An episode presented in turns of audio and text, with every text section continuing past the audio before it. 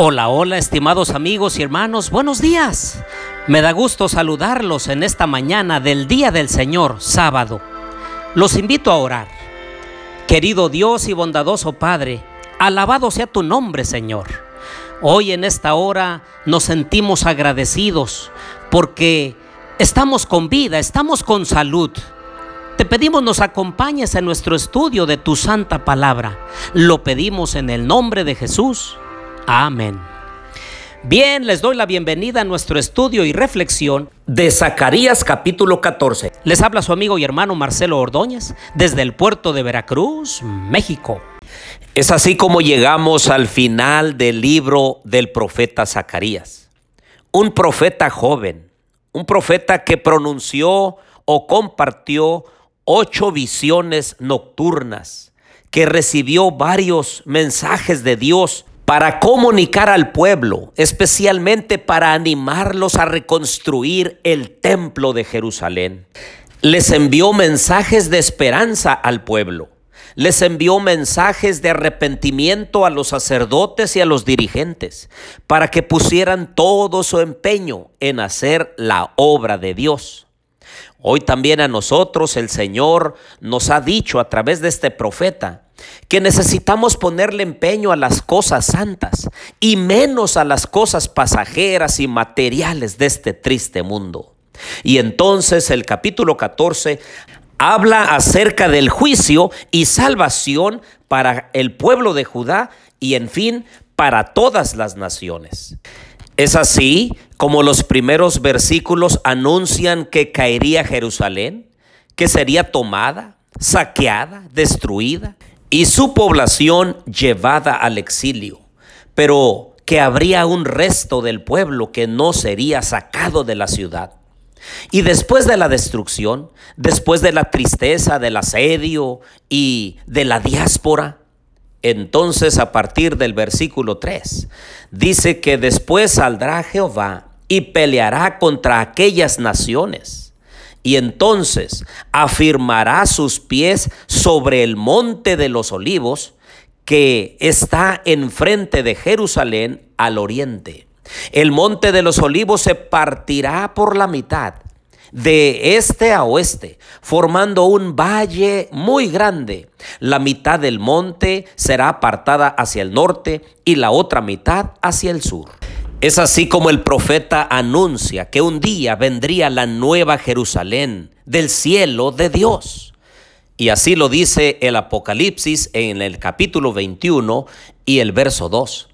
Y yo, Juan, vi la santa ciudad la nueva Jerusalén descender del cielo de parte de Dios, ataviada como una esposa hermoseada para su esposo.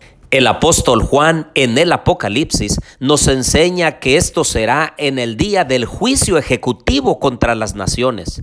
Todos aquellos que no aceptaron a Jesús, que vivieron de acuerdo a su propia voluntad. Y dice Apocalipsis 20, 9 subieron por la anchura de la tierra y rodearon el campamento de los santos y la ciudad amada. Pero de Dios descendió fuego del cielo y los consumió. Y el diablo, que los engañaba, fue lanzado en el fuego y azufre donde estaba la bestia y el falso profeta, y serán atormentados por los siglos de los siglos. Es así como los profetas animaban al pueblo a continuar. Es cierto que pasarían por tragedias, por destrucciones, por crisis, por complicaciones, al igual que nosotros hoy en día. Pero hay esperanza porque un día el Señor vendría por sus hijos para llevarlos a la patria celestial. Ah, queridos amigos y hermanos, debemos de mirar más allá del horizonte. Debemos ver más allá de los nubarrones negros de pesimismo, de tristeza, de dolor, de lágrimas. Necesitan nuestros ojos ser aclarados para mirar más allá del aquí y del ahora.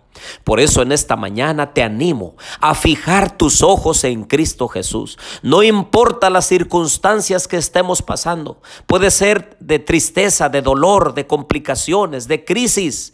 de enfermedades o quizá de la pérdida de un ser querido, pero mira más allá del horizonte, porque el Señor un día viene y viene con su santa ciudad que prometió que iba a preparar un lugar para cada uno de nosotros.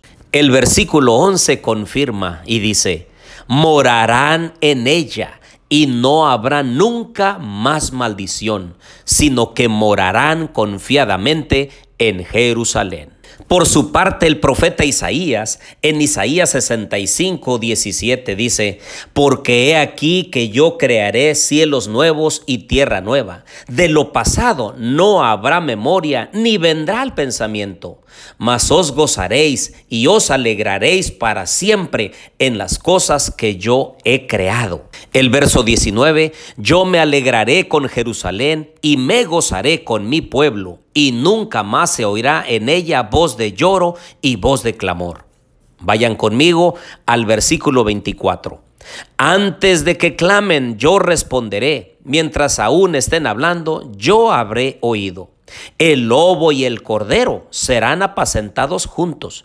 El león comerá paja como el buey, y el polvo será el alimento de la serpiente. No afligirán ni harán mal en todo mi santo monte. Jehová lo ha dicho.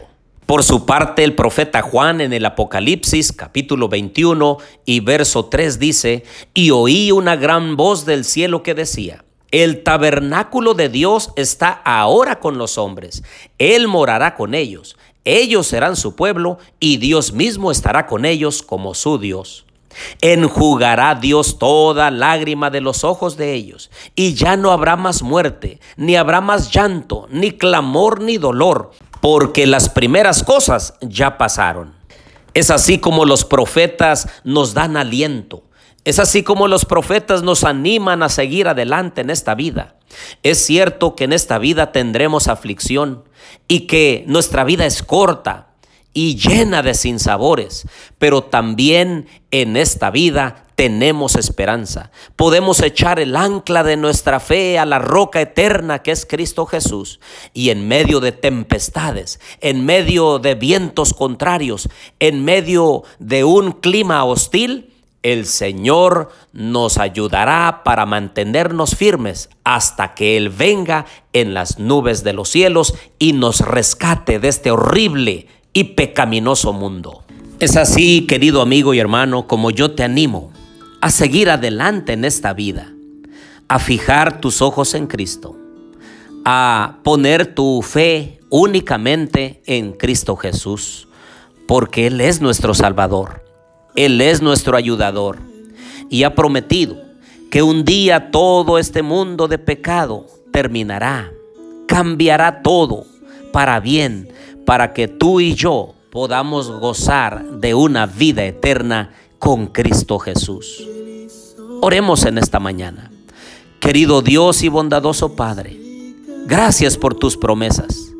Gracias Señor porque nos ayudas a mirar más allá del aquí y del ahora consagramos nuestra vida a ti. Te decimos, Señor, que te amamos y que queremos que ya vengas por segunda vez y que le pongas fin a este mundo de miseria, de dolor, de pecado, de tristeza y de muerte. Acompáñanos, Señor, en este día santo para poder honrarte como tú te lo mereces. Bendícenos, Padre. Lo pedimos en Jesús. Amén.